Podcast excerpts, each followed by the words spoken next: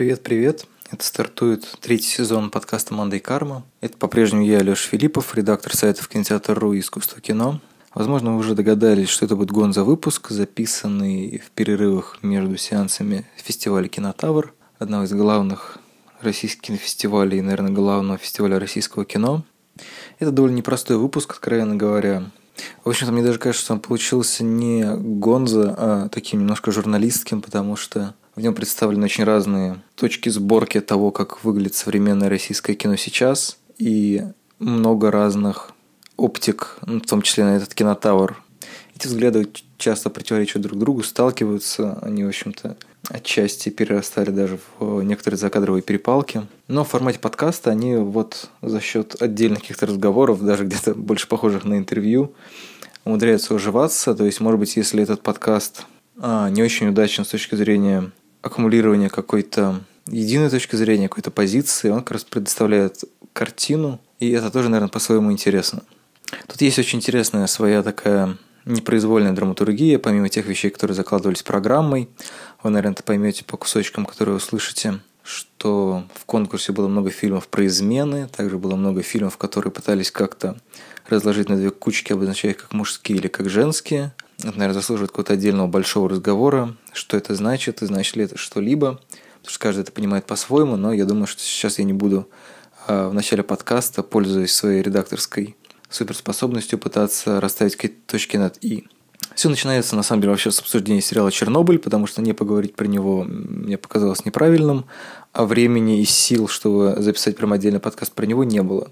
Тем не менее, это казалось оптимальной точкой входа в этот кинотавр, потому что события 86 года плавно сменились триумфом фильмов, работающих с эстетикой или даже буквально хронотопом 90-х. И дальше это все потихонечку подбирается к какой-то нашей сегодняшней реальности. Может быть, пропущенным звеном является «Гроза Григория Константинопольского», которая выполнена в стиле фильмов двухтысячных, ну, стыка 90-х и нулевых.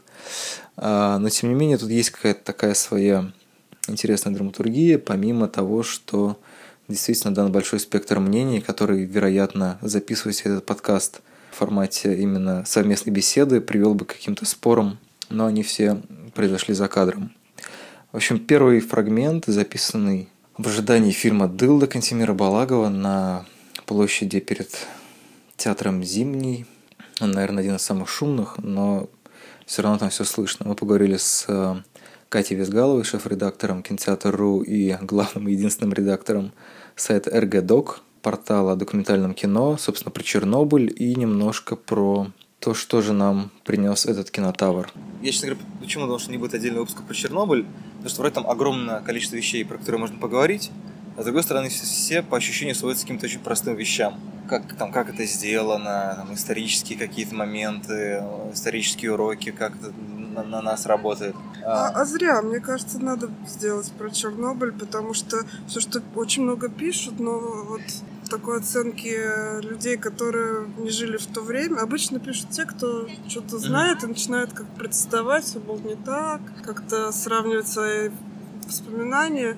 Мне кажется, было бы, вот мне было бы интересно послушать, что вот ты и твои сверстники об этом думают. Мне кажется, я бы послушала этот выпуск. Я боюсь, что уже, уже, уже не успею. Поэтому будет вот этот вот небольшой, кусочек, небольшой кусочек Чернобыля.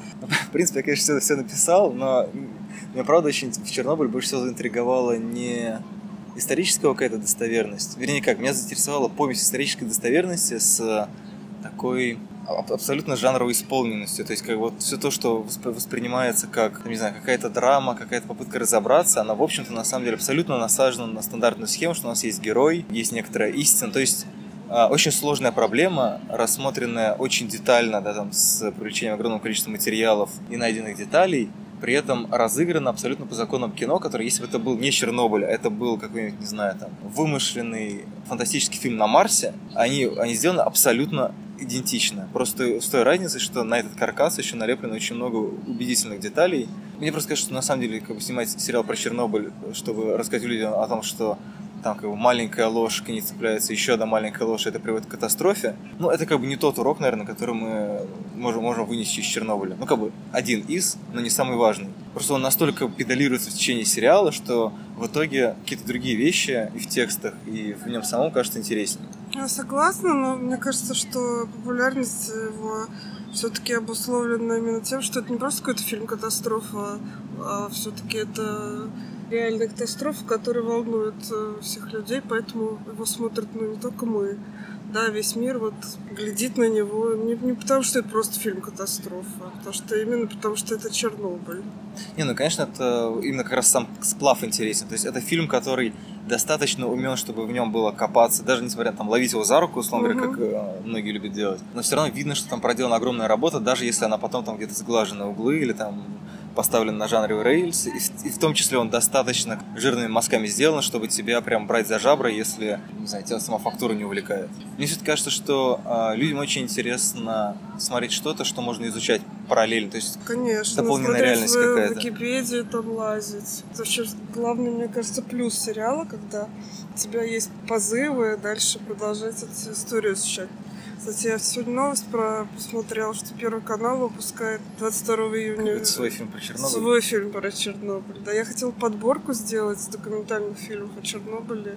Просто не успела до кинотавра. А там много вообще? Я так понял, что ты Много. больше ресерчила, чем я. Много. Да, у меня десятка, ну точно набралась таких, которые именно смотрибельные. Не Мгм. просто то, что их, конечно, огромное вообще количество. Вот «Звезда полынь», например, хороший документальный фильм. Еще А чей? Чей? Наш. Режиссер сейчас я не вспомню. Надо посмотреть, потому что я собирала материал, не написала текст. Если бы я его написала, Мгм. было бы, конечно, больше сейчас информации. Ну вот Ну, я, я понял, что ты читала после сериала расшифровки Легасова. Да, читала, читала. Не дочитала то, что они огромные. Где-то я четвертую часть только осилю. Ну, я читал только первую кассету, по-моему. Я так понимаю, что с тобой часто бывает так, в том числе поэтому, наверное, тебе нравится док, что ты как бы мо- можешь подключиться и долго-долго потом отдельно как такое послевкусие в ресерче каком-то, в каком-то дополнительном. Вот что очень интересно ты ресерчил из Чернобыля, и что тебя больше всего поразило? Ну, то есть парадокс вообще истории Чернобыля, конечно, что как бы это вещь, которая всегда таким э, атомным грибом висит над нами, но мы при этом очень мало про нее, ну, не знаю, окей, я очень мало про нее знал, несмотря на то, что такой попсовый образ Чернобыля как катастрофы всегда был известен. Ну, я скачала две книжки. Алексеевич я скачала. И Маша Кувшинова советовала книжку Юрий Щербак. Нет, Щербак это Стеллан Скарсгард. Книга, в которой... Щербина. Щербина. Да. Да, был а Щербак Щер- А еще Щербак. какой-то У них очень похожие фамилии у автора этой книжки. В общем, надо посмотреть сейчас. Я напишу, да, где-нибудь. Да, да, да. Вот я начала ее читать. Она интересна тем, что там он Библию сразу подключает. По- В Библии был предсказан Чернобыль. Ну, как бы, да, в, в апокалипсисе, что звезда упадет, звезда Ага. полынь, и он вот А, это вот. всю эту всю мифологию, он все это туда подрубает, плюс каких-то там предсказательниц, у которых там бабушка что-то предсказала, еще что-то. То есть вот он собирает какую-то мифологию до, связанную с Чернобылем, до, как бы с ожиданием, с предсказанием вот вот этой вот всей катастрофы. Вот. И это очень интересно и какая-то... Ну, хотя книга — это нон-фикшн, публицистика, но в ней как, какая-то вот эта вот мифологическая да, часть, она очень интересная и художественная. А это не та книга, в которой рассказывается, как э, эко-движение на Украине привело, в Украине привело к, к расколу СССР? Или это как раз вторая книга, которую Кувшинов советовал? Слушай, это вторая, я ее не нашла. Она а, просто только на английском есть, всему. Ну вот, да, я ее искала, я не нашла ее. Но, естественно, я просто не успела еще прочитать. Ну, я как бы начала читать и, ту, и другую. Ну, мне на самом деле даже интересна реакция. То есть не сколько, не сколько ко- копаться в фактологии, а сколько как, как реагируют люди. Я всегда говорила, что мне люди интереснее, чем кино. Как реагирует общество, как, как кто вообще, кого чем, что задевает, кому понравилось, кому нет, почему. Почему столько мнений против? Почему, почему люди не видят вот значимости этого сериала? Что он открывает какую-то тему, которую никогда про нее не говорили, а это очень важно, просто начать про нее разговор. Почему столько протестов пошло? То есть вот просто мне интересно вот об этом во всем думать, размышлять, какой-то общественный резонанс, этот ловить, что-то понимать про нас, про самих, про наше общество. Мне кажется, тут в этом плане очень важный сериал. Мне, кстати, сказать, что там есть образ, почему э, многие высказываются против, но помимо того, что есть популярная версия о том, что все это английские, по-моему, саботажники все взорвали, или американские, Ну как в да, сериале НТВ да, будет. приехали шпионы, там что-то. Там, там же история с тем, что пытались, значит, просто залить, как бы, чем там, за- заблокировать, в общем, э, эту вот дыру, чтобы, ну, типа, сделать вид, что ничего нету. Мне кажется, вот, вот эта вот как бы Мгм. история про то, что что-то подорвалось, во-первых, это не нужно признавать, а во-вторых, нужно это как-то отсечь, да, то есть словесный понос, да, то есть у нас есть, например, комментарий к тексту про Чернобыль, о том, что как вам не стыдно врать, вообще все это наглая ложь, и какой ужас, и К обычно... твоему тексту. Да, да, да. Ну, кстати, ты заметил, что в это, к твоему тексту очень много положительных комментариев. Э, Людей, типа- которым типа понравилось. Ну, по, по крайней мере, больше, чем обычно. То есть обычно такие э, какие-то американские сериалы и фильмы о нас, они вызывают гораздо больший протест Ну, все-таки. в нем нет ярко выраженной клюквы, то есть, то есть это действительно сериал, несмотря на то, что из него можно вычленить мысль о том, что значит, Советский Союз это ложь, там, не знаю, империя зла, ну формально. Я не вижу там все-таки впрямую этого высказывания. Там очень много разных людей, там, не знаю, вот есть, есть пожарный, да, есть э, там Стеллан Скарсгард. Шахтеры. То есть там все, все, все, там очень много разных точек зрения, и одновременно видно, как они верят как бы в то, что они делают, и видна их трагедия. То есть это, несмотря на жанровое упрощение, про которое я говорил вначале, там все равно есть это абсолютно человеческое подключение, которое, мне кажется, Да. что если ты не настроен как бы изначально против, то все-таки оно тебя должно как-то эмоционально подключать. Ну, потому что они нас показывают героически. Эти американцы, русофобы, да, они показывают нас э, героями. Все, все, все, фактически все эти ликвидаторы, они и в конце тоже это все описывается, что с, с большой симпатией, уважением все сделано очень. Даже партийные какие-то шишки, они не выглядят там уж совсем вампирами. Вполне там нормальные, адекватные люди с какими-то своими человеческими особенностями, но при этом они люди. Вот это мне тоже кажется вообще очень важно, почему этого не видят критики сериала, я не знаю. Вообще критика как-то там делится на ну, понятно, тех, кто, кому за державу обидно, да, и те, которые считают, что они знают так много, что этот сериал им ничего не дает. Вот, вот это вообще странная для меня позиция, что да вы лучше посмотрите вот этот вот фильм документальный, чем вот вы смотрите. Причем обычно это говорят люди, которые сериал до конца не посмотрели. Не, я понимаю претензию, когда, например, сравнивают с условным Миндадзе и говорят, что Миндадзе, условно говоря, тоньше сработал. Потому что мне все кажется, что в субботу действительно чисто кинематографически, да, как-то как-то сложнее устроен. Там нет этого надрыва, когда тебя постоянно так немножко хлопают по щечке и говорят, смотри. Да, вот это как в последней серии, когда было видно, что там гусеничка ползет по руке Стеллана Скарсгарда и так далее. То есть там есть, конечно, вот эти вот жирноты, скажем есть, есть, когда показывают обожженные тела в больнице, Мгм. это тоже как бы, да, такой через... Ну, немножко давят на тебя, естественно. так. Ну, это то, что я называю как Мгм. такой вот э, жанровой схемой, когда э, он тебя все время как бы вот эту колею толкает и Ну, то есть, не знаю, я там, когда смотрел первую или вторую серию, помню, я ехал куда-то в метро, и там как раз было про то, что типа радиация, какой ужас, ее же не видно. И ты как бы вот эта вот паранойя э, современная, она немножко срезонировала как бы с этой паранойей тогда. Это вот невидимая угроза, она что самое страшное, да, то есть это вот как была сумасшедшая новость про женщину пожилую, которая думала, что, что там кто-то ее раком сможет из соседней кв- квартиры заразить. И она, в общем-то, наезжала на соседку. Или не раком. Ну, в общем, какая, какая такая Да, болезнь. да, была. было, было, было. Это, это собирали подписи в подъезде, чтобы выселить э, фонд. А фонд там э, снимал квартиры для больных раком детей. Да, да, да. Вот это И да, и они собирали подписи, что это очень заразно и вообще. Это что же история про то, что э, люди не видят людей? Когда ты видишь их не как э, источник каких-то опасных молекул, а когда ты видишь именно как человека, да, как вот в Чернобыле показывают людей, можно как угодно к этому относиться. Можно говорить, что это какая-то жанровая хрень, да, что это слишком жирно, что это все неправда. Но просто, мне кажется, там есть какие-то такие вот эмоциональные моменты, к которым, ну, если ты не подключаешься, не знаю, или не видишь в этом чего-то человеческого, то это, наверное, не очень хорошо. Я не знаю, может быть, я сейчас вступаю на очень манипулятивную э, тропинку, потому что я сам довольно, Мгм. довольно холодно иногда отношусь к персонажам фильмов, которые мне не нравятся. Ну ладно, наверное, наверное, это опасный путь. Да. Ну почему? Ну, это, это называется, что те, кто не плакал, когда тонул Мгм. Чапаев, у того нет Мгм. сердца. Как Тоже не считаю там плохо, хорошо. Все мы разные, это хорошо, да, нормально. То, то, что он сколыхнул вообще очень много людей, я считаю, что это прям это очень круто. Он даже, да, он получается, что он на нас так повлиял, что мы вот в каждом фильме Кинотавра фактически какой-то видим. Он, он, он реально действует на восприятие. Он меняет наши, наши какие-то установки, поскольку, ну да, например, «Игра престолов» тоже только что закончилась, но мы ее не видим в, повсюду, а «Чернобыль» мы, мы видим повсюду абсолютно. В каждом, в каждом фильме, да, какая-то частичка Чернобыля. Даже вот сейчас у Добрыгина, когда он катался на шине, я думал, что он решил повеситься и сказал Женя Ткачев, типа, смотри, Легасов.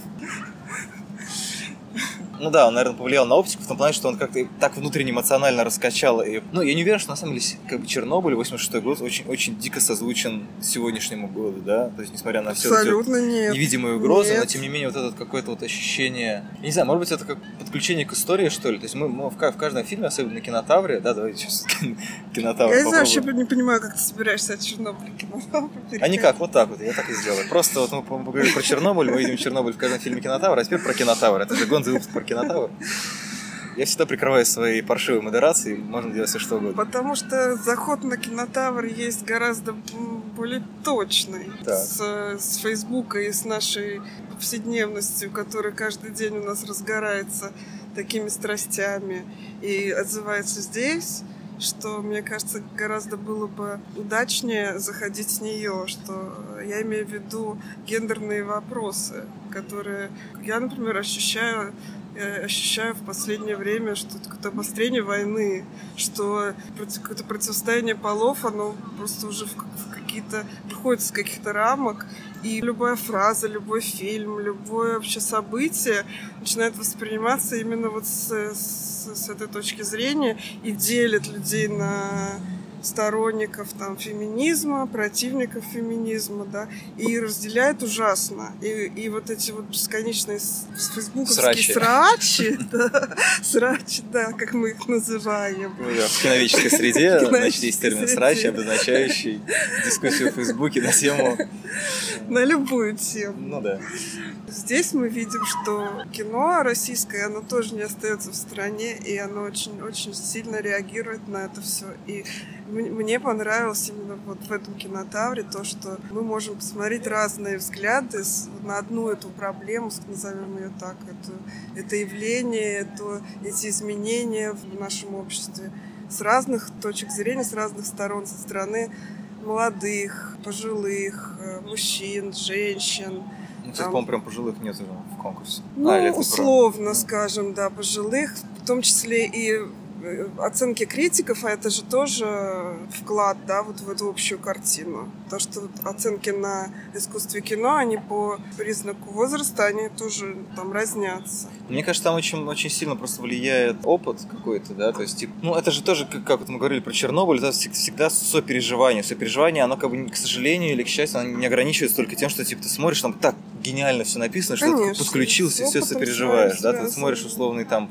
однажды в Трубчевске или в Трубчевске, и для кого-то это сериал «Россия-1», а для кого-то это вот прям вневременная притча про трудности, там, не знаю, любви или, там, не знаю, трудности брака, который исчерпал себя или что-то еще, и вот эта вот вечная русская дорога, которая тянется, тянется куда-то и никуда никогда не притянется. Мне, мне еще кажется, на самом деле, что тема гендерной войны, она связана с тем, что, ну, как бы одна из ключевых тем кинотавра это измены, да, и, там, не знаю, развод, ну, в общем, брак и как его уничтожить, скажем так. Естественно, мно- многие задаются вопросом, почему так, и помнишь, в прошлом году было очень много про отношения отцов и детей. Да, Ну, типа, фигура отца, детей. да, в этом То есть году. это был как бы первый шаг осознания себя, как бы отсоединения себя, условно говоря, от родительского лона, да, то есть э, перерезание пуповины. Сейчас, соответственно, происходит второй шаг, когда человек пытается определить себя, а определяет себя он нередко через отношения. И как бы определяя себя в отношениях, определяя свои отношения, это нередко очень болезненный процесс. И может быть поэтому вот это вот, да, как, не знаю, как вот Нигина Сайфулаевой в верности, и в том числе, мне кажется, у Добрыгина в шине 667, есть тот момент того, что люди в какой-то момент просто начинают заново как бы себя пересобирать, и вот эта вот их эволюция, она бьется в итоге с тем, их брак, созданный в другой парадигме, начинает трещать по швам или не трещать по швам. Ну, не важно. То есть вот эта так называемая гендерная война связана с тем, как люди себя осознают и, соответственно, как другие их осознают. И это э, просто раз- разные мировоззрения, которые, ну, по каким-то причинам сложнее принять. Точно так же, как можно принять геро- героев Чернобыля, а можно подумать, что это все какие-то клюквенные пропагандистские образы, которых нет никакой жизни, и, соответственно, в твоем как бы пузыре а, мировосприятия им нету никакого места вообще. Что ты, что ты хочешь, чтобы я добавил? Все правильно ты В говоришь. принципе, нам пора бежать. Вот небольшая добивочка, это мы уже в номере, в тишине и в прохладе сравнительной. А, Решили обсудить с Катей фильм «Верность», который нам обоим очень понравился. Так как мы не а, объясняем, в чем там сюжетная коллизия, для тех, кто ничего не читал, Думаю, будет достаточно знать, что это история про то, что женщина, которая работает гинекологом, предполагает, что ей изменяет муж. И, соответственно, пытается что-то с этим сделать. На момент записи была надежда, что фильм «Верность» получит хоть какие-то интересные призы, а не специальный диплом жюри. Но потом вы услышите, мне кажется, что все равно фильм «Верность» он проходит таким рефреном через практически все обсуждения. И он никого не оставил равнодушным. Как, впрочем, большая поэзия, которую упоминают чуть-чуть реже. Вот, ну ладно, мы пережили вчера дылду, э, удалились от безумной толпы всех тех шумов, которые были, возможно, на первом треке. Теперь мы рискуем задохнуться в номере, ну, главное, чтобы было не так шумно, как на улице. Вот, и постараемся обсудить, наконец-то, конкурс кинотавра. Про что ты хочешь поговорить? Я бы поговорила про верность Сайфулаевой, поскольку я считаю, что это лучший фильм для Гран-при. Вот, мне кажется, что это вообще центральная такая картина, поскольку заявлена была тема семьи, взаимоотношений семьи, как ты вчера об этом много говорил. Да, мы начинали в кинотавр с семейной саги Одесса, uh-huh. в которой, в общем-то, все достаточно счастливо и благополучно, несмотря на разные там трудности. А, и заканчивать мы будем грозой Константинопольского, который как раз, наверное, такой предельно жесткий uh-huh. И вообще классика, классика такой семейной драмы. Фильм Сайфулаевой очень хорошо вписывается, да, вот в этот э, общий контекст, и при этом он носит такую примирительную э, интонацию для этой темы.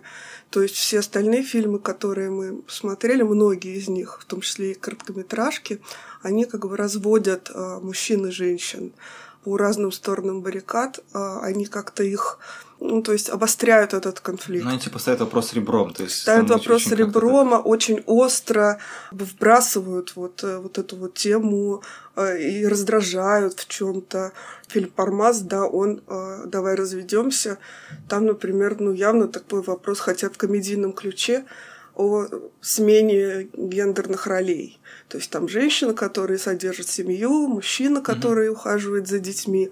Да, то есть это такой ну, острый вопрос, который э, выходит в очень острое обсуждение. Так же, как, так же, как большая поэзия, в которой там поэзия маскулинности, так же, как и «Бык», в общем, и многие другие фильмы, они очень, очень обостряют. И ну, чем... Там обычно есть, типа, если человек может сам вывести, условно говоря, двойную нагрузку, как Пармас, или, в принципе, если он настолько самодостаточен, то нужен ли ему второй человек, потому что просто, ну, а, если ты видишь второго как равного, соответственно, рождается диалог. А если ты самодостаточный, как кинематографический герой, да, как какой-нибудь самурай Мельвиля, то тебе как бы второй человек особенно не нужен. То есть он для тебя сводится какой-то функции, там, какой-то дополнительной краски твоей жизни. А у Сейфулаевой там такая еще тональность как бы и на уровне цветов, что там вот эти вот мягкие оттенки очень похожие. Она все-таки показывает эту сложную гамму чувств, в том числе и цвет. Да, и она не разводит, она наоборот наводит мосты вот в этой теме. То есть она при этом она не отрицает разницы между психологией мужчины и женщины. Она рассказывает о том, как по-разному испытывают ревность мужчина и женщина, но при этом она не разводит их, она их пытается как-то примирить, а, найти какие-то точки соприкосновения и именно решить эту проблему, поговорить, чтобы через этот разговор, через терапию эту э, речевую, да, объединить этих людей. И мне кажется, что даже вот опуская то, что этот фильм очень талантливо сделан, прекрасно сыгран, как мне кажется, вот эта вот тематика в данном контексте, она очень важна, и поэтому я считаю, что этот фильм заслуживает э, здесь гран-при. Вот эта интонация ее такая доверительная, очень спокойная, mm-hmm. очень мудрая какая-то позиция она именно как э, главный фильм, она вот должна быть э, оценена. Ну, это очень зрелое кино, в том числе, несмотря на то, что все говорят и справедливо о том, что там очень точно как бы показаны постельные сцены, то есть без какого-то там перехлеста или там еще чего. То есть она, они, с одной стороны, довольно кинематографичны, а с другой стороны, как-то, что называется, они на, на уровне дыхания очень документальны. Мне кажется, весь прикол в том, что на самом деле это эротическая драма не про тело. То есть там и, сама как, вот этот конфликт обычно измена о том, что, ну, если очень грубо, человек испытывает расстройство по поводу, что как будто бы принадлежащее ему другое тело, оказывается, на самом деле ему не принадлежит. там все-таки гораздо более какая-то сложная психологическая, эмоциональная вот эта вот игра, вот этот слом. Ну, то есть, грубо говоря, это, это не столько про секс, сколько про психологию. То есть, вот эта вот интимность, она именно порождается тем, даже как они говорят, как они смотрят. К- конечно, потому что ну, сексуальные все сцены драматургически обусловленные, угу. то есть они длятся ровно столько, чтобы подчеркнуть вот психологизм, когда вот э, раскрывается эта психология, когда э, мы уже понимаем, они прекращаются. То есть это, это, это не секс ради секса, uh не для того, чтобы показать, что вот в российском кино тоже можно показывать секс, а, а для того, чтобы э, вывести разговор на другое, на другое настроение. Потому что что мы видели шесть лет назад, э, в 2013 году, «Интимные места». Mm-hmm. Это вроде бы тоже считалось такое революционное кино, которое первыми показывает и начинает говорить, но это было же все через хохот, mm-hmm. то есть это было все не всерьез. Люди смеются, когда они, э, ну, наверное, смех, он прикрывает какие-то страхи, mm-hmm. да, то есть когда человек испытывает какой-то стресс, он смеется очень часто. Вот это вот, мне кажется, интимные места были, что все ржали, и сейчас на Сайфулаевой тоже смеялись, потому что люди еще не привыкли как бы всерьез об этом говорить, о таких а, вещах, они предпочитают да, да мы с друг другом-то не можем говорить. Mm-hmm. Со своими сексуальными партнерами мы не, не всегда можем найти какие-то слова, чтобы обсудить вот эти вот вещи. Вот. А Сайфулаева, например, она на преске рассказывала, что как они снимали эти сцены, они садились, они рассказывали ей, что они любят в сексе. Mm. После этого они э, ставили вот эту хореографию этих постельных mm-hmm. сцен для того, чтобы было наиболее комфортно и актерам, и чтобы зрителям было ну, комфортно, не, не, не испытывали они неловкости, стыда, там, то есть очень-очень бережно по отношению к зрителю это снято. Вот. Поэтому, конечно, они не, не для того, чтобы показать, что ну, вот у нас в российском кино там тоже есть секс, а для того, чтобы начать об этом разговаривать очень спокойно, без, без вот смеёчков, без э, какого-то вот стыда, там, поиска каких-то замен, да, слов, одних слов другими. Угу. Вот. Ну, поэтому мне кажется, что это прям отлично. Вот. И, и очень нужно, очень полезно. Очень жалко, что их порежут для проката, судя по всему, потому ну, что, что ну, говорили уроки, что они там с какими-то купюрами пойдут. Mm. Это просто очень странно, потому что вроде как доверительный разговор, конечно, это все равно, как минимум для российского проката, ставят э, сексуальные сцены как такой немножко аттракцион, то есть как бы, который можно где-то подсократить, а, потому что он там берет чересчур, хотя на самом деле это действительно часть этой интонации.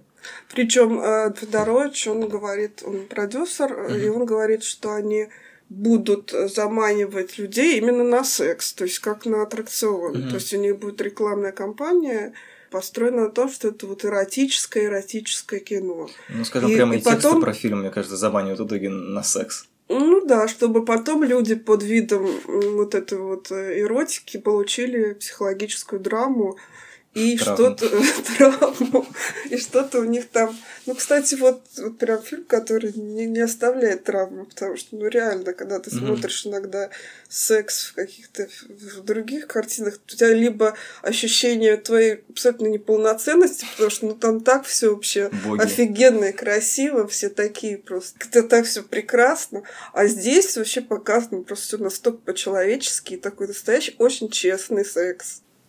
А теперь нечто совершенно иное. Мы с Сережей Сергеенко, редактором сайта «Кинорепортер», обсуждаем уже более брутальное кино. Это новый фильм Юрия Быкова «Сторож», в котором он играет одинокого мужчину, соответственно, сторожа, который работает в каком-то непонятном санатории, закрытом на зиму. Он там сидит, ест кашу, гуляет с собакой, и неожиданно в его жизнь врывается женщина на джипе пьяная, и потом появляется ее супруг, который украли у кого-то много денег и теперь скрывается – это такая притча, лишенная привычного для Быкова социального флера. Второй фильм, который мы обсуждаем, это «Большая поэзия» Александра Лунгина, сына Павла Лунгина и сценариста фильма «Братство». А кино про двух работников ЧОПа, которые прошли кампанию в Луганске и теперь, э, соответственно, работают охранителями государственных денег и оба пишут стихи с переменным успехом. Мнения насчет этой картины разделились – в принципе, на фестивале довольно активно звучит противопоставление большой поэзии и верности. Так как итоги уже известны, можно сказать, что Лунгин получил приз за режиссуру, и главный приз ушел Александру Кузнецову, который сыграл главную роль. Так что «Сторож» и «Большая поэзия»? Ну да, по всей видимости. Ну, но мне и правда кажется достаточно такими это, интересными именно темами для обсуждения. Как брутальный выбор. Все самое интересное про измену уже разобрали. Целый один фильм про измену. Ну, давай начнем тогда со сторожа, потому что он посвежее, и, честно говоря, мне кажется, про большую поэзию за эти дни уже много всего наговорили. Угу. В принципе, мне кажется, не то, что один подкаст, там целый сериал подкастов можно было только за один вечер после большой поэзии записать. Ну, конечно, ну, правда, раз такой прям мощные терки возникли из этого фильма. Со сторожем такое ощущение, что какой-то ровный пульс. В этом случае я, честно говоря, ждал, что все-таки Быков такой режиссер с почерком. И ну, это такой для меня очень нетипичный для него фильм, потому что обычно он остается социалку, и социалка в итоге оказывается как бы хребтом его картины, к которой обычно привязываются какие-то прочие его характерные черты, а тут получается какие-то сплошные характерные черты, а хребта как будто бы и нет. Поэтому мне показалось, что это такой очень рыхлый фильм. Мне, кстати, показалось, что это достаточно, наоборот, интересный такой шаг в сторону от того, что он делает до этого, потому что действительно вот там те там сколько там, три четверти завода, которые мы успели посмотреть, там настолько все было чудовищно в лоб, что прям, не знаю, меня местами аж, это, что называется, агрессия и зубы скрипят. А тут вот как бы такой чистый незамутненный жанр, который не пытается чем-то особо прикидываться, и это интересно, потому что это что-то новое хотя бы для него. Он очень смешно, мне кажется, перекликается с Германикой, то есть получается, что это тоже такая история про человека в сумрачном лесу, в кризисе, который э, размышляет о себе, и вот это его размышление о себе принимает форму вот этих вот э, двух людей, которые тоже находятся в конфликте. То есть эта пара, которая приезжает к нему в дом, мне кажется, что она все-таки, ну, отчасти олицетворяет вот этот внутренний конфликт между желанием, условно говоря, сбежать от чего-то и дойти и принести свою ношу до конца. Ну, там, в принципе, практически у всех, ну, вот у трех, по крайней мере, главных персонажей история очень похожа, я бы сказал. То есть, в том плане, что все трое от чего-то бегут, все трое от чего-то прячутся, и у всех троих есть какой-то скелет в шкафу. Угу. Причем у каждого из них это там немножко в нюансах какие-то отличия есть, но в общем и целом это и правда какие-то вот такая вот своеобразная троица, которая рассматривает, по сути, одну и ту же ситуацию, просто с разных сторон. Как раз вот с этой точки зрения оно показалось забавным, особенно с учетом того, что там, по сути, показано как бы три разных еще и выхода из проблемы. Ну да. Да, я не спорю, как бы это не самый лучший фильм, в принципе, это может быть даже не самый лучший фильм Быкова, но, по крайней мере, это было достаточно интересно, занятно, и, не знаю, где-то первую половину, мне кажется, он прям хорошо и ладно выстроенный был. Он потом начал сыпаться, а так поначалу прям симпатичненько. Да, вот этот э, классический быковский парадокс, то есть у него есть какое-то чувство кадра, там, когда машина врезается mm-hmm. в дерево. Не знаю, может быть, на самом деле во многом про диктованы его операторами какими-нибудь, как он все-таки с неплохими операторами обычно работает. Mm-hmm. Он умеет работать с актерами, в принципе. И вот это вот, э, сам, само обрамление как бы истории у него получается довольно интересно. Хотя вот эти вот наезды, которые он для себя открыл, вот этот наезд с темной темной тучи на санаторий, очень-очень mm-hmm. долгий mm-hmm. такой божественный взгляд. Это, конечно, довольно смешно. А, но при этом, вот как бы, когда он описывает само место действия, описывает этого персонажа, который любит кашу и свою собаку, это довольно любопытно. Как только он открывает рот, и там начинается какая-то его предыстория, что-либо, это как раз начинает сыпаться, потому что это, наверное, есть, наверное, есть сценарий. То есть вот сама история там довольно фиговая. Ну, такая же прямолинейная, как у фильма про социалку. То есть вот у него на заводе есть прям целая программная монология о том, что вот нас там грабят, проклятое начальство, и все эти негодяи. А тут у него есть вот такой, значит, святой сторож, который там почувствовал свою вину, пошел ее искупать в лес, и, естественно, в какое-то заброшенное и буквально богом забытое место. Мне, кстати, не кажется, что это про, ну, про искупление речь здесь идет. Мне кажется, это про бегство в первую очередь. Ну, он формально, получается, помогая им, спасая их, он все равно немножко искупление, как бы попытку вмешаться в их жизнь осуществляет. Ну, ну, с героями, да, с героями окей, согласен. Но все-таки сама по себе вот эта вот локация, этот, это непонятный то ли заброшенный, то ли закрытый на время зимы санаторий, он как бы не выглядит как каким-то местом, на которое ты идешь ради того, чтобы искупать грехи. Это, по сути, монастырь такой. Такой странный российский ну, да. монастырь посреди непонятного леса, с непонятно откуда берущейся кашей, потому что мы не знаем, какое там количество запасов, ездит ли на магазин. То есть это, с одной стороны, такая типа притча, и это очень смешно, что притчу делает человек, для которого всегда хоть какой-то точками опоры была социальная реальность. То есть он как бы выбил себя из-под ног эту реальность, и осталась только его нежность и брутальность. То есть, с одной стороны, там есть эти вот мертвая собака или гениальная сцена с извлечением пули из живота при помощи вилок.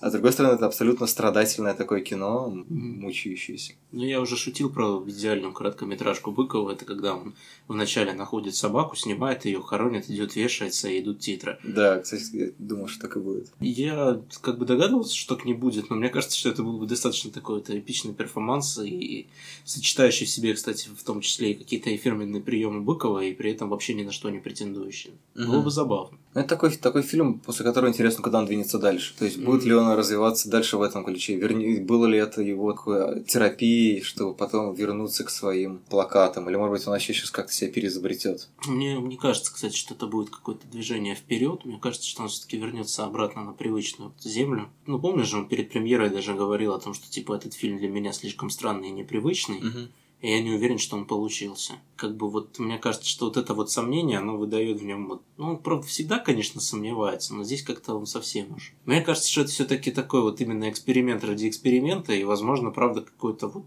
попытка что-то избыть, избавиться от каких-то там внутренних проблем посредством вот терапевтический прием, когда ты просто проговариваешь какие-то свои проблемы, пускай там и метафорически, и готовишься к чему-то другому новому. Ну, посмотрим. И, кстати, кажется, что тут как раз хороший переход к большой поэзии, потому что там вот этот стык между условной реальностью и поэтичностью. Ну, то есть, в общем, между, между миром художественным и миром высказывания он э, тоже так очень сильно смазан. То есть, там, конечно, гораздо больше и реальности, и поэтичности, то есть, он посложнее, мне кажется, устроен, чем сторож. Но все равно эта тема, как ну, бы, да. вот эта вот неоднозначности маскулинного мира, который, как бы, с одной стороны, э, готовы терпеть, когда тебе значит, набрасывают веревку на шею, а с другой стороны, все-таки имеет какую-то а, нежную душу душу. Ну, там постоянно же даже в фильме в самом напрямую проговаривается, что между войной и поэзией очень много общего, и скорее мало отличий даже, можно будет сказать. Не знаю, мне кажется, это такие немножко общие слова, потому что можно просто что угодно сказать, что это война. То есть есть там, не знаю, можно. Вы скажете, да. что брак это война, там, не знаю. Ну, кстати, в, это, в этом плане очень прикольно, уже перескакивая немножко на другой фильм, да, в «Быке» постоянно же звучит, ну не постоянно, но там несколько раз звучит музыка дельфина. Uh-huh. У него есть песня Война, и она как раз вот строится на том, что первый куплет именно про войну в привычном понимании, второй куплет там про борьбу с наркоманией, там третий куплет там про любовь, еще там и так далее. И, и все это в итоге является войной. То есть в этом плане Лунгин как бы может быть что-то подобное имеет в виду. Почему нет? У него, конечно, там проговаривается очень много именно про непосредственно про военные конфликты, причем про современные военные конфликты, что мне кажется довольно интересно интересно. Вот, кстати, очень забавно. Э, мнения разделились. Одни считают, что, грубо говоря, тут поэзия является метафорой войны, а другие говорят, что тут война является метафорой поэзии. Вот это, конечно, тебе ближе военная трактовка. Я его, когда смотрел, думал о том, что это такая вот... Я в нем, короче, очень-очень конкретно видел переклички с первым братом, в котором mm-hmm. войны как таковой нет, но ты понимаешь, что это очень-очень яркий именно военный фильм. Потому что там ключевой фишечкой является то, как прошедший Чечню Данила, который ничего не хочет толком про свое прошлое рассказывать, как он воспринимает этот мир. А воспринимает он его совсем не так, как его воспринимают другие люди. Угу. Здесь с главным героем, вот с Кузнецовским, как его там, Валера или Витя? Виктор. Он, Виктор, он победитель же. Виктор, да. Вот, Виктор там, он как раз вот, у него взгляд примерно такой же на вещи. Mm-hmm. То есть он очень прямолинейный, он очень уверен в своей правоте, и он даже не допускает мысли о том, что он может быть как-то вот где-то ошибаться, где-то быть неправ. Там солдат ребенка не обидит, явно видно, да, там то, что там мы своих не бросаем и так далее. Все вот эти вот какие-то вещи, которые привычно проговариваются именно в контексте такого вот военного восприятия действительности, mm-hmm. они там на месте. Но при этом он понимает, что у него паршивые стихи, и он все равно продолжает их писать. А ты заметил, что самое интересное в этом то, что он, да, он пишет паршивые стихи, но когда он в личной беседе говорит про войну, он говорит гораздо более поэтичные вещи, чем в своих стихах. Да, собственно, единственная более-менее поэтическая реплика от него о том, что, да, что дальше нахер ничего не будет. Она как раз звучит просто, когда он описывает свой опыт, а не пытается его поэтизировать. Угу. И еще не, ну, не менее поэтичная фраза, может быть, не по рифме и структуре, а именно по метафоричности и содержанию, это когда он взрывы с цветами сравнивает. Угу. То есть там вот эти вот именно диалоги, когда он какие-то вот проводит параллели войны и пытается в ней найти что-то прекрасное, вот это вот, мне кажется, там как бы для него важно. Ну, как Лунгин там его сам сравнивает же с кем-то, с богом войны, типа. Да, говорит, что он лорд войны. Вот это, конечно, немножко обидно, потому что мне, ну, мне казалось, что это вот такой фильм про то, как типаж привычный для 90-х, вот этот вот человек, вернувшийся из Чечни со своей такой непоколебимой правотой. Я говорю, вот Данила в первом брате победил, а здесь вот Виктор, он проиграл. Спойлеры. Да, кстати, надо, уточнить, наверное, что речь идет про кампанию в Луганске. Это чуть ли не первое, по-моему, упоминание военных действий в Украине в российском кино. Донбасс. Ну, окей, не пропагандистское упоминание. Ну, Донбасс, говорят, не пропагандистское, так что хрен знает. Но я не Дон-. Донбасс окраина. Да. Окей. А, мне пересказывали его. Оно Ну, меня- чуть-чуть менее пропагандистское, чем могло бы быть. Ну, в общем. Нет, большая поэзия достаточно занятный фильм по своей структуре, как бы, то есть э, я прекрасно знаю вот подобный типаж людей, как они себя ведут, и мне кажется, это реально такая вот какая-то формация, которая есть среди нас, от которой реально вот ты просто ну, никуда не денешься от того, что они есть, и с ними тоже нужно как-то взаимодействовать. И фильм что-то об этом говорит. Он приколь- довольно прикольно рифмуется с предыдущим лунгинским сценарием, правда, а не снятым фильмом Мгм. с братством, в котором там совсем уж конкретные высказывания о войне и чуть-чуть более в лоб. Кстати, в этом плане очень смешно как раз сравнивать вот Быкова, что сейчас он менее лобовой, чуть-чуть, чуть-чуть менее лобовой стал. Мгм. до этого он прям такой прям ух был. И вот у Лунгина братство тоже было такое прям ух в лоб. Тут как-то ну не настолько, мне кажется, все Мне просто кажется, что у него на самом деле тут в лоб просто про- проблематика более, более обширная. То есть он, грубо говоря, там у него была Слушай, одна ну- тема, ну- тема войны, а тут у него тема все-таки войны, поэзии, реальности. Но здесь получилось настолько в лоб, что как очень у разных людей получаются очень разные трактовки того, что они увидели. Это всегда интересно. А потому что это современность, а там 80-е все-таки. Вот наши в отношении, я думаю, афганской компании, несмотря на то, что она, ей, как и Чернобыльской катастрофе, возможно, не хватает какой-то определенной дискуссии и воспоминания, ну, как бы она, очевидно, все равно отрефлексирована гораздо сильнее, чем Луганск.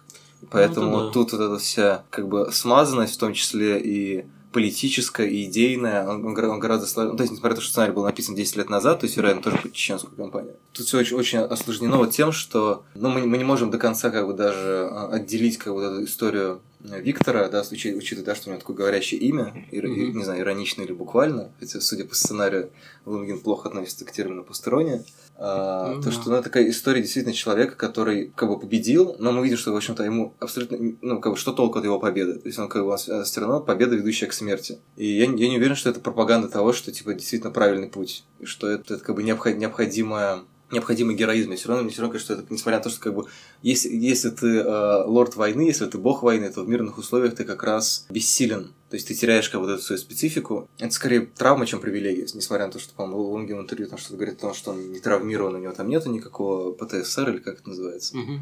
Не знаю, мне кажется, что, может быть, он, он- он- он не травмирован как-то буквально, но то, что у него просто нету слов для того, чтобы описать обычный мир, но у него есть хоть какие-то слова для описания мира, мира войны, ну, это как раз, по-моему, и есть своего рода какая-то эмоциональная или поэтическая контузия. Не знаю, тут как-то очень неоднозначно. То есть я его все-таки воспринимал именно как такую смерть архетипичного вот этого героя, который был важен на 90-е и абсолютно не нужен сейчас. Как это уж трактовать? Пусть каждый сам решает, мне кажется. Также незадолго до награждения поговорил с Сашей Нечаевым, заместителем главного редактора бюллетеня кинопрокатчика, про фильм «Бык», который в итоге выиграл главный приз, приз за операторскую работу, а также половину приза журнала «Искусство кино» за как лучший дебют. Ну, тут все, все сюжетные коллизии объясняются внутри нашего разговора, так что я думаю, что не буду тратить лишнее время. Ну, давай начнем с БК, потому что он такой, он вписывается в так называемую брутальную парадигму этого кинотавра. Ну да, мне кажется, что бык это самое логичное ну, определение для него это такой антихрусталь. Потому что э, все эти кино будут сравнивать именно с хрусталем Дарьи Жук, потому что это осмысление 90-х, возвращение примерно в одну и ту же эпоху. Там есть э, не только пересечение по актерам, потому что и там, и там играет блестящий совершенно Юрий Борисов. Да. А, а, Просто у Дарьи Жук он, роль второстепенная, а здесь главная. Вот. А, собственно, играет этого наркомана в синем чепчике. Да, в хрустале, да. А здесь у него роль 22-летнего парня, который откинулся только что э, и пытается найти свой путь в жизни в подмосковной Балашихе, насколько я понимаю, там э, действие происходит. И не находит другого пути, кроме как выполнение каких-то мелких поручений для криминального авторитета. Э, И эти мелкие поручения ни к чему хорошему его, разумеется, не приводят.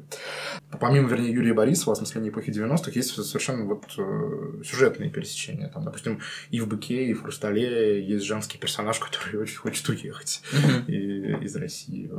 Есть сцены противопоставления музыки для народа музыки и, и музыки для элиты. Да, там есть еще дискотечная сцена, Вот, кабрическая абсолютно. Да, есть, э, есть сцена рейва, Мгм. где собираются люди с хорошими лицами, как бы сейчас сказали, да. Вот. И есть сцена такой народной дискотеки, которая, может быть, немножко... Ну, это может быть мое предположение, может быть, даже не имеет никакого отношения к реальности, но она снята под каким-то просто впечатлением от Балабановского груза 200. Там была тоже сцена дискотеки прекрасная совершенно, если, если помните. Ну, Не, в груз 200 я помню, я честно говоря, что мы уже вылетел где сцена дискотеки с БК, в каком месте там происходит. А там, где на дискотеке морды бьют, э, в какой-то момент начинают... Там же есть, когда... э, Там противопоставляются две сцены А, в дискотеки. смысле, они, это когда они рядом как бы происходят? Да, там, есть, там есть сцена, где играет трэш-музыка из 90-х, да, э, с А, все, понял. Да, да, да. Есть сцена, где Стасия Милославская Борисова приводит на рейв. Да, они там что, закидываются чем-то? Да, да, да, да, да, да, да. На этом сходство этих фильмов заканчивается, потому что, несмотря на тематическую близость, они разны стилистически, потому что Жук, на мой взгляд, осмысляет эту эпоху через губу, она просто высокомерно смотрит на 90-е, и вот эта такая типичная проблема либеральной интеллигенции, она делит героев на их и нас. Вот, а они это такие токсичные провинциальные тараканы, которые при случае пытаются присунуть этой несчастной девушке и вообще всячески ее гнобят. А мы это синеволосая богема с правильной музыкой в ушах. У нас чувство превосходства, и, в общем, выживут только любовники, что называется, в, финале, потому что из всего этого макабрического ада Жук берет главную героиню только, которая, безусловно, автобиографическая, как мы понимаем, учитывая даль- дальнейшую биографию Мгм. Дарьи, которая как раз-таки уехала. Вот. И мальчика, который тоже любит ровно ту же музыку, что и она. То есть вот э, мне вот такое кино не близко. Я, когда был более молод, э, я такое кино называл фашистским. Не путать с нацистским. Потому что такое фашизм? Фашизм – это когда ты ищешь своих и окукливаешься и объявляешь всех, кто не входит в эту, в эту узкую тусовку, чужими. Дарья Жук – это вот как раз вот ровно вот такое кино, когда кино про своих, про тусовочку, про то, что мы не элита, богема, не принадлежим этому миру низких истин, в котором... Слушай, ну, а ведь, мне кажется, и в Баке тоже есть это определенное противопоставление. Нет, То есть та же Милославская, Против- которая собирается там, уехать. Там есть противопоставление, но там при этом э, это кино не, э, без морального превосходства над героем. То есть у автора нет взгляда свысока на своих героев. То есть даже те люди, которые тусуются там на этой трэш-дискотеке, Мгм. даже те люди, которые совершают чудовищные поступки, да, там есть совершенно такой трагический персонаж. Забыл, к сожалению, как его актер, который его играет, по-моему, македонский, у него кличка. Да, который все время сбегает. Да. Да. Все говорят, что он трус, да. М. Который, который наркоман. Ну, торчок, который, Да. старый, который там в итоге сторчался, да. Вот. И там-то можно было, конечно, режиссеру вот на его примере э, развернуться в полной вот так мере и показать презрение к этому герою, но даже этого персонажа, про которого мы в целом все понимаем, что он мудак, называя вещи своими именами, он снимает э, без всякого морального превосходства по ним. И мне эта позиция, когда режиссер смотрит на своих героев глаза в глаза с, с позиции, а не так, что вот я творец, вы мудаки, мне эта позиция очень близка. Ну, мне кажется, как вот там есть два вот этих персонажа 12-летних, брат и сестра, которые там где-то бегают, и там брат, соответственно, ты...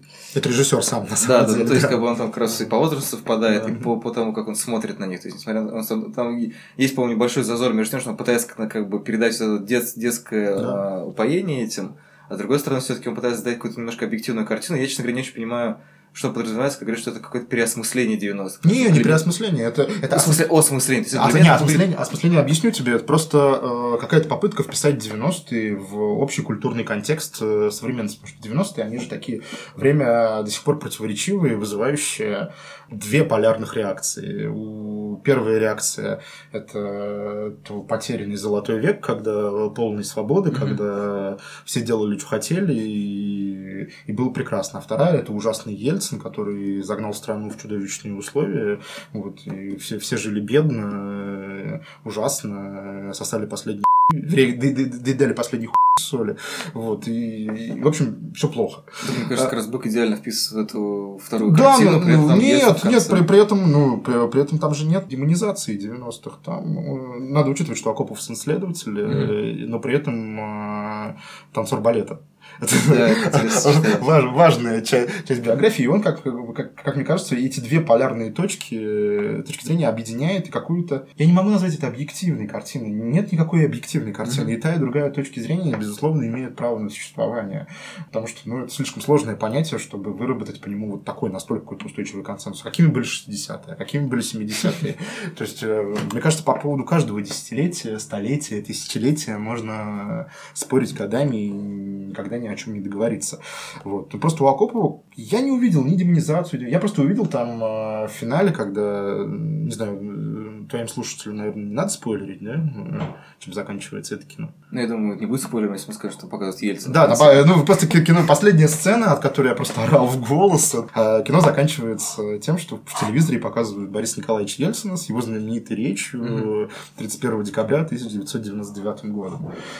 Как бы тем самым Акопов говорит, что вот эпоха закончилась, и дальнейшие выводы, они лежат за пределами этого фильма. Тоже, э, тоже важно сказать, что Акопов сам ничего не хочет сказать. Но э, понятно же, что вот э, у тебя есть э, в твоем фейсбуке очень хорошая метафора клумбы, да, вот я и, и воспользуюсь твоего позволения, что на этой клумбе выросла ровно та же трава, которая росла и в 90-е. То есть это, это кино, когда ты смотришь его, оно про то, что Россия воспроизводит абсолютно, те же, абсолютно то же самое, просто в новой форме, да. Просто все те же самые герои поколения 90-х, они переродились, приняли какие-то, ну, какой-то новый облик, но все абсолютно то же самое. И, кстати, вот здесь это кино смыкается с большой поэзией, которая, которая про посттравматический синдром Луганска, вот, и, и в которой абсолютно много тематических, стилистических пересечений с быком. Там даже два главных героя, Кузнецов и Борисов, это, кстати, два главных... Ну, сейчас, когда твои слушатели слушают, они уже знают, кто победил на кинотавре, а я вот пока не знаю. Он- Ты говоришь, как будто я знаю. ну да, и Леша тоже не- знает. Ну так вот, и э, Борисов и Кузнецов, они просто главные претенденты на актерский приз, и у них там просто даже пересечение в репликах. Оба такие, нормально, нормально, все время говорят, когда им хуево просто по полной программе. Вот, они вот вот сдохнут, а они нормально, нормально. Так, да. вот. И, и вот эта вот смычка, э, конечно, быка э, с большой поэзией меня страшно вставила. Два моих любимых фильма фестиваля, чего уж там скрывать. Вообще, на этом фестивале, если уж э, я про- продолжу мысль, э, был, было противостояние жен- мужского-женского, да, и вот э, большая поэзия и бык это два самых мужских фильма фестиваля. Ну да. Вот, два самых тестостероновых фильма фестиваля. Там еще куратор, может быть, э, туда вписывается тоже. Ну, у, кура- у куратора, по-моему, неопределенная половая принадлежность. Не-не, скорее человек, очень- человек-тень такой. Он очень маскулинный, все-таки. За другой спектр, за женское, соответственно, отвечают верность, э, давай разведемся и Вишенева, Мгм. э, где какие-то крайние проявления этой феминности, все такое. Ну, особенно это за- заметно по верности, где героиня э, решает, в общем. Хотя м, люби их всех тоже э, в этом смысле крайние проявления феминности. Ну, «Люби всех» вообще, мне кажется, такой немножко манифестация то- того, что ей, с одной стороны, приходится играть три разные роли, одну из них мы почти не видим. М. Там, типа, есть эта вера, надежда, любовь. Соответственно, это три такие характерные женские роли, да? Не то кино назвали Троицей, да. Да, но про Троицу вообще, лучше не стоит говорить. То, как она их... э, Ну, все сравнивают с кино ограбление, то, как она всех пытается ебать, с одной стороны. Это понятно, что, с одной стороны, э, ирония над этими клише, с другой стороны, то, что она как бы пытается вырваться, да, то есть обеспечить себе какую-то финансовую независимость. Это, на самом деле, это интересный идея, которая, по-моему, чудовищно абсолютно аранжирована. То есть она как-то поразительно, как э, вот эта жанровая интересная штука, которая без этих многозначительных диалогов и монологов, особенно финального «мама, там, почему ты меня не любишь», э, мне кажется, могла бы на что-то претендовать. Так она абсолютно Не, рассыпалась. ну так это просто, мне кажется, вот это твое рассуждение, оно если бы у бабушки э, и далее по тексту, да. Тут э, кино не сложилось. Э, У него есть родовая травма, у этого кино плохой сценарий, из которого все выросло все остальное. И у Марии Агранович, очевидно, нет э, собственного киноязыка, и она все время пытается использовать чужой киноязык. Причем такой киноязык... э, Гламурный довольно. Да, да, абсолютно. И скрещивает «Купи меня» с кислотой, и, и ничего хорошего из этого не выходит. Да бог с ним, ладно. Мне хочется просто про- продолжить тему про маскулинные и феминное. Вот так вот, мне, мне так кажется, и для меня главные эстетические итоги кинотавра а, в том, что маскулинность в России побеждает. Потому что мне показалось, что мужское кино гораздо более убедительнее, выглядит убедительнее, чем женское. Потому что верность это типичное кино бульварного кольца. Вот даже не садового. Вот оно, оно использует какие-то паттерны, смыслы, темы, киноязык, опять же. Все это глянцево-гламурненько с какой-то якобы провокативностью, как будто бы никто, нас, никто на экране никогда не трахался. А мне кажется, мне про провокативность, я как фанат фильма «Верность», наоборот, воспринимаю его mm-hmm. как такой не глянцевое, что называется, такое очень-очень нежное кино. Не в плане именно там, сверхфеминности, а скорее прислушивания к себе. То есть это кино, которое не говорит нормально. Это кино, может быть, немножко, немножко нервное такое, да, то есть потому что все начинается с того, что там, она, значит, подозревает то, чего нет. Да, кино могло бы называться нервность, что тоже, да, тоже. У него рабочее название ревность. То есть, не знаю, мне кажется, все это противопоставление маскулинности и феминности это очень интересное, а, немножко надуманное, потому что в идеале, как бы на самом самом деле. Это два вектора, которые должны соединиться. То есть это как бы такое очень фактурное лицо, которое все боятся потерять. И там, начиная с Канского кинофестиваля, обсуждают, типа, можно ли показывать голые жопы на экране или нет, или и почему нет. А с другой стороны, как бы есть вот верность, которая да, там прислушивается к каким-то вот этим вот внутренним вибрациям. Я просто, мне, мне кажется, он абсолютно не провокативный. Это секс, который там показан, ну, его будут, будут пиарить через это, потому что, к сожалению, секс продает. И как бы, как бы вы не хотели жить там в индустрии будущего, где люди не кликают там на слова хуй, кровь, там, не знаю, отв отвалилось что-то и так далее, это все равно как бы понятно, что это абсолютно маркетинговая стратегия. Но я не думаю, что Сайфулаева создавала фильм в этом контексте. И мне кажется, что это такой как раз... Э, мне кажется, как... проблема Сайфулаевой именно в том, что э, она режиссер не самого широкого диапазона, да, вот она, она тусовочный режиссер. Вот у нас тут есть вот один тусовочный режиссер, Гришка Константинопольский, Григорий Константинопольский, простите мы лично не знакомы, поэтому... Так вот, и вот он с 90-х примерно делает одно и то, а, а, один и тот же фильм, э, снимает, и все радуются, всем хорошо, актеры бесплатно снимаются. Вот, как и, в идеале. Да, и, Нина Суфилаева, она, в принципе, она идет ровно тем же путем, как мне кажется, что увязла стилистически э, в тусовочке. Ну, что, ну как, как, как меня зовут, и верность абсолютно по-разному сняты. По-разному сняты, но одинаково стилистически, вот, вот какие-то вот такие попытки сделать сделать приятненько, я это называю. Мне не нравится, когда мне делают приятненько. Кино это не минет. И последний фрагмент, тоже очень шумный, потому что написались на балконе под гогот кондиционера, под э, щебетание птиц, и даже, возможно, услышать там детские крики. До непосредственно церемонии остается примерно минут 40, мы уже в платьях, в блестках, очень на эмоциях, очень переживаем. Разговариваем с э, Наташей Григорьевой, кинообозревательницей независимой газеты. Собственно, у нас такой получилось попури из фильмов. Это «Шина 667» Григория Добрыгина и чуть-чуть совсем «Выше неба» Оксаны Карас и еще меньше «Давай разведемся» Анны Пармас. Соответственно, Пармас получила приз за дебют и приз за сценарий, а также приз зрительских симпатий. Добрыгин получил вторую половину приза журнала «Искусство кино». Они его разделили с режиссером «БК» Борисом Акоповым. Собственно, тут, наверное, снова придется немножко объяснить сюжеты. В шине 667 а, пара, живущая в Вышнем Волочке, собирается покупать эвакуатор за границей, но потом главный герой открывает для себя мир вебкам-моделей, влюбляется в одну из них, собственно, которая никнейм Шина 667. И тут же его вот этот виртуальный мир далекой Америки, который он видит через окошко компьютера, увлекает гораздо больше, чем идея купить какой-то там сраный эвакуатор. Давай разведемся. Это комедия действительно остроумная про женщину, которая тоже работает гинекологом, как в «Верности». Играет Анна Михалкова. Она успешно делает карьеру, работает будни напролет и еще получает подработку на выходные в частной клинике. А с детьми сидит ее муж, которого она уже не подозревает в измене, а она точно об этом узнает, тоже из СМС, кстати. Вот, соответственно, он уходит из семьи довольно стремительно, и дальше разворачивается комедия, в которой Михалковой приходится выстраивать свою жизнь по-новому. А фильм «Выше неба» — это мелодрама про семью, которая приезжает отдыхать в какой-то удаленный пансионат, напоминающий российскую версию пансионата из грязных танцев. А, и там вся коллизия в том, что главная героиня Таисия Волкова всю жизнь думает, что у нее проблемы с сердцем, и таким образом родители ее отгораживают от этого жуткого мира страстей и опасностей, но оказывается, что все немножко сложнее. Скажем так, если вдруг вы решите эту картину посмотреть, чего, мне кажется, можно и не делать. Есть определенное сходство с, с сериалом «Острые предметы».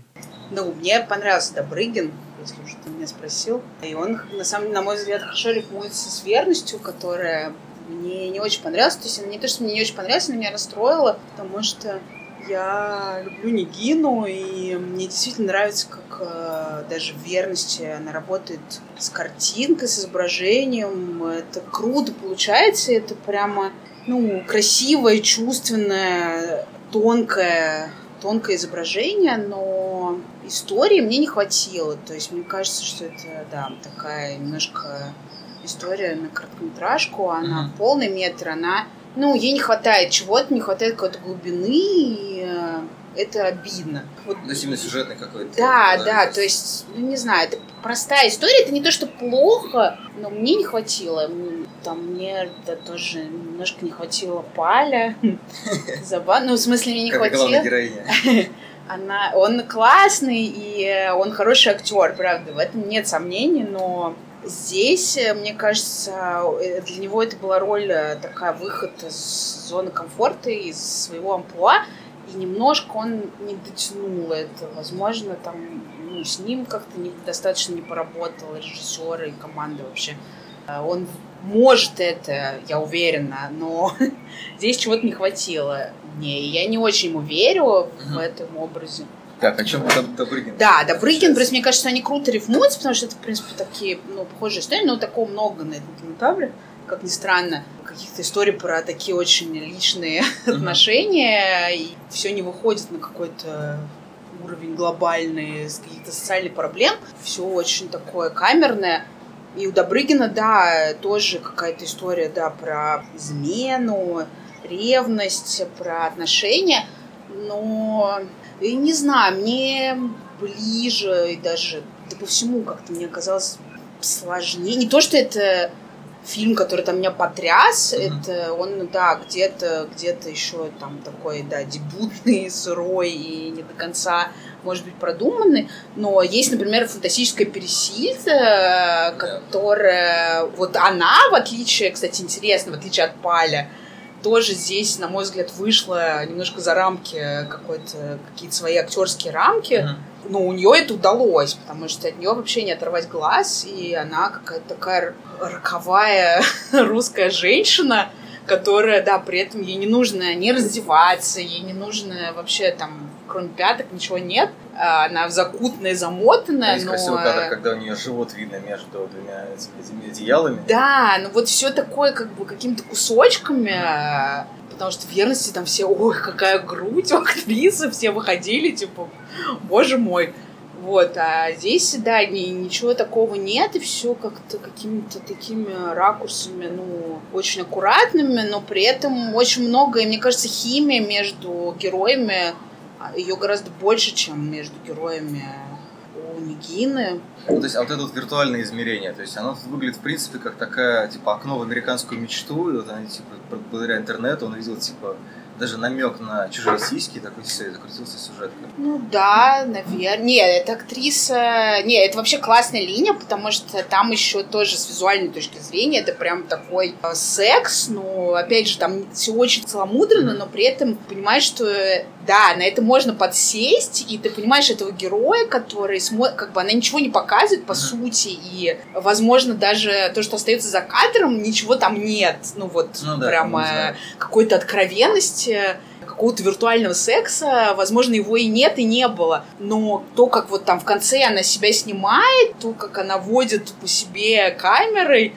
это настолько круто, это настолько какое-то, ну, тоже очень-очень тонкое и чувственное, что ты этому веришь, ты понимаешь, что да, это, в это можно влюбиться, как вот во что-то, ну, вот где-то там, ну, как хорошо где-то там. Ну, там, где нас нет. Да, да, ну то есть правда, и э, кажется, что вот, вот она где-то там, вот эта сказка, и вот это какая-то нереальная женщина в веб-камере, и все будет хорошо. Ну, это тоже простая и какая-то не супер оригинальная мысль, тем не менее, мне кажется, сделано как-то, ну, может быть, немножко интереснее. Ну, там Добрыгин, он такую команду собрал, что здесь, конечно, ну, Единственное, я немножко удивился, Странно. когда узнал, что это Кречман снимал. Потому что Да. это абсолютно нетипичная для него манера такая. А, что еще интересно, что да, там такая звягинская команда Звягинцева, но при этом, э, в отличие от Звягинцева, мне кажется, здесь очень какое-то такое живое кино, и, опять же, при, может быть, своем несовершенстве, оно тем не менее искреннее, и есть в нем какая-то такая, не то чтобы боль, но какое-то, да, понимание вот действительно этой мысли, что все мы куда-то рвемся mm-hmm. вот из этой вот э, русской деревни, из этого какого-то мрака Очень и хтони какой-то, да, да, да, который все равно там живешь ты, неважно, в столице, не в столице, но все равно вот это настигает тебя какая-то какая русская бесконечная зима, вот это вот. Это все жесть, и сидишь дома, у тебя вот эта вот жена, муж, все одно и то же, каждый Ты там строишь вот эти вот ну, такие бытовые планы, типа, мы там поедем туда-то, мы купим вот это, вот. Хочется какой-то сказки всем, но совершенно не факт, что эта сказка, она будет такой, если ты, типа, уедешь и там встретишься. Ну, в общем, это мысль, которая, мне кажется, вообще все, все, все с этим сталкиваются, и все всем это очень понятно и близко. Впрочем, как, ну, не, это все, во всех фильмах это есть. Просто забавно, что на самом про то, что это история на короткометражку, у меня тоже была, когда я посмотрел Добрыгина, потому что там все время как будто такое ощущение, что этот фильм, ему, как раз не хватает какой-то вот еще, ну, добавочного какого-то веса, что как будто он говорит, типа, оп, он открыл окно и началось. То есть там есть, наверное, вот этот еще темп, как бы, который он избрал, там, и Верпаскунгин, по-моему, очень неспешный был, насколько я помню есть, в принципе, его какая-то интонация, это какая-то его черта характера. Ты все время смотришь, ну думаешь, да, не, но он такой... Он не, так... еще там очень круто, это, конечно, яз... ну вот, что меня потрясло, что то, как они разговаривают, uh-huh. то есть явно, что это э, придуманное специально для этого фильма э, какой-то язык, потому что это не, не, не какой-то даже диалект, не какой-то говор, это вот, вот как будто бы они э, только друг с другом так разговаривают, mm-hmm. и они придумали что-то для себя такое, и но ну, это очень, это очень круто. Вот эти все паузы, эти какие-то странно построенные, сконструированные предложения, какой-то совершенно ни на что не похожий язык. То есть, это... это какой-то их виртуальный мир между пересилкой. Да, но это тоже какой-то, это создает какую-то химию, потому что здесь мне, здесь я почувствовала вот эту химию между персонажами, mm-hmm. в отличие от э, верности, где мне немножко не хватило именно даже, помимо всего прочего, вот этой вот химии между ними двумя. Окей, okay, а что тебе еще понравилось? Еще один фильм. Конкурс. Ну, забавно, потому что когда мы смотрели Дылды, ну, короче, я поняла, что после Дылды она так уничтожила ну, весь да. конкурс, что это было забавно, что Тимир, конечно, перерос весь конкурс на Тавр и вообще все российское кино, но это ладно. Хорошо, наверное, что он даже не в конкурсе, потому что было бы странно. Мне понравилось... Э, ну, да, я знаю, что там, наверное, много споров было про «Давай разведемся», Пармас, и там про Карас, и вот про такие, такой мейнстрим. Uh-huh. Ну, мне на самом деле кажется, что это... Я, не опять же, каких восторгов нет. Здесь, пожалуй, не было ничего такого, что меня произвело какое-то впечатление вау, откровение, опять же, кроме Дылды. Я считаю, что это здорово, что они есть, и это на самом деле кино зрительское, это то, что будут смотреть. А тебе а... и Пармас и раз понравились? Да, но именно с точки зрения, что я понимаю, что это вот, ну, люди снимают с определенной целью, они снимают для людей, которые придут, ну, по крайней мере, у Пармас это вообще стопроцентное да, зрительское кино, да, оно, оно смешное, но это у него нет никакой претензии на какое-то вот это так называемое фестивальное авторское кино. Это, это да, абсолютно зрительская такая, ну, комедия, не глупая, на мой взгляд, совершенно комедия с хорошими шутками, там, прекрасной Михалкова и... Мне кажется, диалог, диаложных шуток тут прям очень много хороших. То есть да, она, да, нет, она... Забивает вот так вот. Не, она классная, и правда, ну, я, ну, мы все видели реакцию зала, mm-hmm. все смеялись, аплодировали, то есть э, Такое здесь было там на, на Меликян, на Карас, на хорошем мальчике, вот, ну, это такая реакция, да, да, да, то есть, и это, это неплохо, да, это как бы то, у чего есть будущее. Ну, ну это нет? Ну, не знаю, мне не кажется. Ну, то есть, хороший мальчик мне нравится больше. Но... Просто так много всего очень такого надуманного и так вот сыгранного, как типа, вот, типа мы делаем для зрителей, все с таким жутким перегибом, и Жовнов прям очень жалко. Да, ну вот с Дашей, да, образ это понятен, но, возможно, там это ну, не до конца ее история, и она тоже не докрутила, ну, там, как в случае с Палем, то есть... Mm-hmm какая-то была работа, очевидно, но не до конца доделанная. Но мне, например, нравится, что там э, вот эта тема еще не старых родителей, но uh-huh. уже взрослых детей. То есть вот это было в тесноте, uh-huh. и это было, ну, то есть круто, потому что практически впервые вот этот прослойка появился, вот этот конфликт, э, ну, на таком уровне отцов и детей. Потому что у нас обычно вот это старперство, то есть там какие-то прям умирающие деды там, и вот дети вдруг осознают, господи, папа завтра умрет, я должен что-то сделать и искупить свою вину.